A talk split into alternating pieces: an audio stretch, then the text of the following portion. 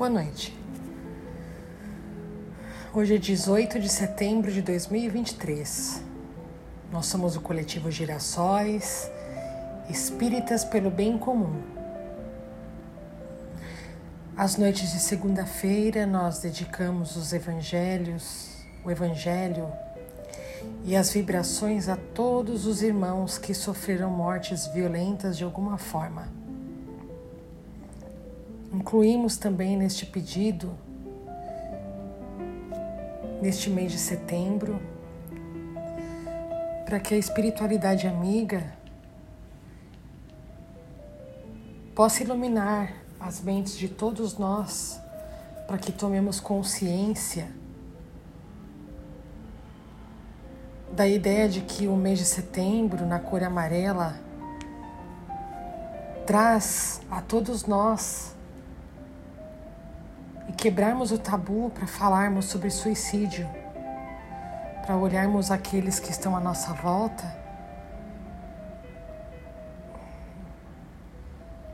Para que nós tenhamos consciência de que precisamos sanar não apenas as necessidades fisiológicas e materiais dos nossos familiares, daqueles que nos cercam, mas em especial darmos atenção às necessidades emocionais e psíquicas das pessoas que estão à nossa volta, especialmente aqueles que nos são mais difíceis, mas a nós mesmos também. É preciso desconstruir este tabu, deixarmos o julgamento de lado, porque somente aqueles que estão em sofrimento psíquico emocional, mental, sabem a dor de lidar com tantas angústias internas, sem muitas vezes conseguir ou sequer saber verbalizar. Por isso, lembramos também a todos aqui que lembremos a todos os nossos conhecidos que temos à nossa disposição no Brasil uma ferramenta muito importante que é o CVV, o Centro de Valorização da Vida, que é disponível 24 horas no telefone pelo 188. Então, que possamos estender as mãos, sermos ombros, sermos ouvidos, mas acima de tudo, sermos presença. Na continuação do estudo sequenciado, nós estamos no capítulo 24. Não ponhais a candeia debaixo do alqueire. E fazemos a leitura dos itens 13 a 16, Coragem da Fé. Aquele que me confessar e me reconhecer diante dos homens, eu também o reconhecerei e confessarei diante de meu Pai, que estás nos céus. E aquele que me renegar diante dos homens, também eu renegarei diante do meu Pai que estás nos céus. Se alguém se envergonhar de mim e das minhas palavras, o Filho do Homem também dele se envergonhará, quando vier na sua glória e na de seu Pai e dos santos anjos. O primeiro, a primeira passagem estava em São Mateus, capítulo 10, e este último em São Lucas, capítulo 9. A coragem das opiniões próprias sempre foi tida em grande estima entre os homens, porque há mérito em afrontar os perigos, as perseguições, as contradições e até os simples sarcasmos aos quais se expõe quase sempre. Aquele que não teme proclamar abertamente ideias que não são as de toda a gente. Aqui, como em tudo, o merecimento é proporcionado às circunstâncias e a importância do resultado. Há sempre fraqueza em recuar alguém diante das consequências que lhe acarreta a sua opinião e em renegá-la. Mas há casos em que isso constitui covardia tão grande quanto fugir no momento do combate. Jesus profliga essa covardia do ponto de vista especial de sua doutrina, dizendo que se alguém se envergonhar de suas palavras, desse também ele se envergonhará. que renegará aquele que o haja renegado, que reconhecerá perante o Pai que está no céu, aquele que o confessar diante dos homens. Por outras palavras, aqueles que se houverem arreciado de se confessarem discípulos da verdade, não são dignos de se verem admitidos no reino de, da verdade. Perderão as vantagens da fé que alimentem, porque se trata de uma fé egoísta que eles guardam para si, ocultando-a para que não lhes traga prejuízo neste mundo. Ao passo que aqueles que, pondo a verdade acima dos seus interesses materiais, a proclamam abertamente, trabalham pelo seu próprio futuro e pelo dos outros. Assim será com os adeptos do Espiritismo, pois que a doutrina que professam, mas, mas não é do não é do que o desenvolvimento e a aplicação da do Evangelho. Também a eles se dirigem as palavras do Cristo. Eles semeiam na terra o que colherão na vida espiritual. Colherão lá os frutos da sua coragem ou da sua fraqueza. Que assim seja.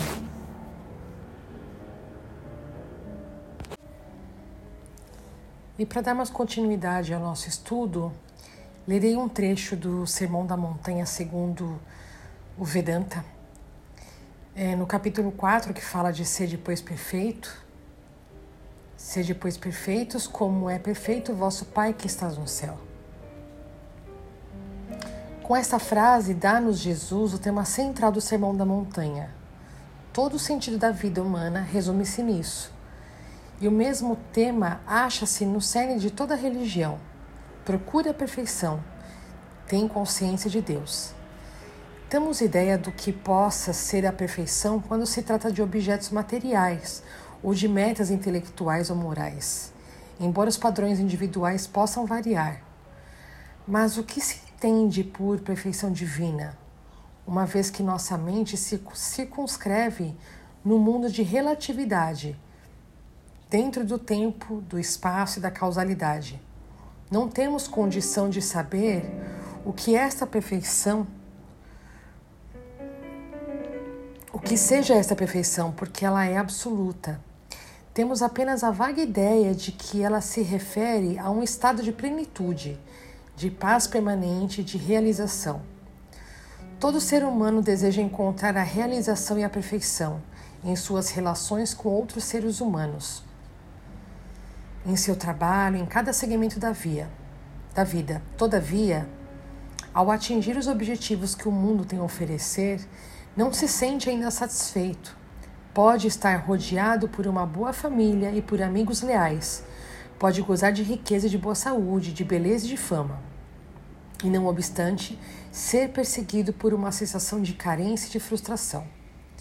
Naturalmente, é verdade inconteste que nossos desejos podem ser aplacados temporariamente neste mundo. Podemos gozar de alguns prazeres e sucessos, mas esquecemos-nos sempre de que eles são passageiros. Se aceitamos os prazeres e o sucesso, devemos estar prontos a aceitar também a dor e o fracasso. Kapila, filósofo da Índia antiga, expressou de forma negativa a perfeição como a cessação completa da desolação. Os sábios védicos procuram exprimi-la positivamente como Sati, a vida imortal, Shiti, o conhecimento infinito, e Ananda, o amor e o êxtase externos, eternos. Por trás de cada esforço humano existe o desejo, por inconsciente e mal orientado que possa ser, de encontrar Satchitananda, Noutras palavras, a realidade suprema, ou seja, Deus. Mas desde que a maioria de nós não tem consciência de que a finalidade real da vida é encontrar Deus, continuamos a repetir as mesmas alegrias e tristezas indefinidamente. Gastamos nossa energia em realizações efêmeras, buscando recompensa infinita no que é finito. Somente após passarmos por muitas experiências de prazeres e de dor, ocorre-nos o discernimento espiritual. Começamos então a ver que nada neste mundo pode dar-nos satisfação duradoura. Aí entendemos que o desejo de felicidade permanente, de perfeição, só pode ser satisfeito na verdade eterna de Deus. Temos o direito de aspirar a essa, perfeição, pois é nossa herança divina. Nas palavras de São Paulo, o próprio Espírito é testemunha do nosso espírito de que somos filhos de Deus. E se somos filhos, então somos herdeiros, herdeiros de Deus e co-herdeiros com Cristo. Mas onde encontrar a perfeição? Onde está Deus? De acordo com Vedanta, existe uma base, Brahman, subjacente a um universo de nomes e formas. Ele é onipresente. Portanto, existe dentro de cada criatura e de cada objeto do universo, bem como além deles. Considerado em seu aspecto imanente, Brahman se chama Atman, o eu interior. Trata-se, porém, apenas de um termo conveniente, que não implica nenhuma diferença entre os dois. Atman e Brahman são só um só. Quando a alma estiver purificada através dos exercícios espirituais e estiver apta a voltar-se para o interior de si mesma, o indivíduo descobre que o seu verdadeiro ser é Atman Brahman. Revelar este ser verdadeiro ou esta divindade que jaz oculta dentro do eu é tornar-se perfeito. Esta é a técnica de todas as práticas místicas. O próprio Jesus Cristo ensinou-nos a buscar a Deus, o Deus interior no Evangelho segundo São Lucas, lemos: O reino de Deus não tem aparência ostensiva, nem se poderá dizer ei-lo aqui ou ei-lo ali, porque o reino de Deus está dentro de vós. Esta afirmação às vezes tem sido interpretada para significar que Cristo viveu entre os seus discípulos neste mundo. Mas se não aceitamos a afirmação de Cristo como uma referência à divindade dentro do homem, como haveremos de entender sua prece ao Pai? eu neles e tu em mim, para que possam tornar-se perfeitos na unidade. Ou o lembrete do apóstolo Paulo aos Coríntios: Ignorais acaso que sois o templo de Deus e que o Espírito de Deus habita em vós? O que nos impede de perceber esta verdade de que Deus está sempre presente dentro de nós é a nossa ignorância, a identificação falsa da nossa natureza real, que é espírito, com o corpo, a mente, os sentidos e a inteligência. E a luz brilhou nas trevas, e as trevas não a compreenderam. A luz de Deus brilha, mas o véu de nossa ignorância esconde essa luz. Esta ignorância é uma experiência direta e imediata. Só pode ser removida por outra experiência direta e imediata, a realização de Deus. A diferença entre a ignorância e a realização de Deus, segundo Buda, é como a que existe entre o sono e o despertar. Que assim seja. Que essas palavras tão esclarecedoras tragam à luz a nós que estamos mais despertos o quanto é necessário nos aproximarmos cada vez mais de Deus e tentar trazer não a força, mas com amor aqueles que nos cercam. E para que nós possamos estar próximos de Deus, que possamos fazer esse mergulho interno dentro do nosso ser, porque ali está a centelha divina. Nós somos o coletivo Girassóis, espíritas pelo bem comum. Agradecemos a você que nos escuta todas as noites e compartilha os nossos evangelhos.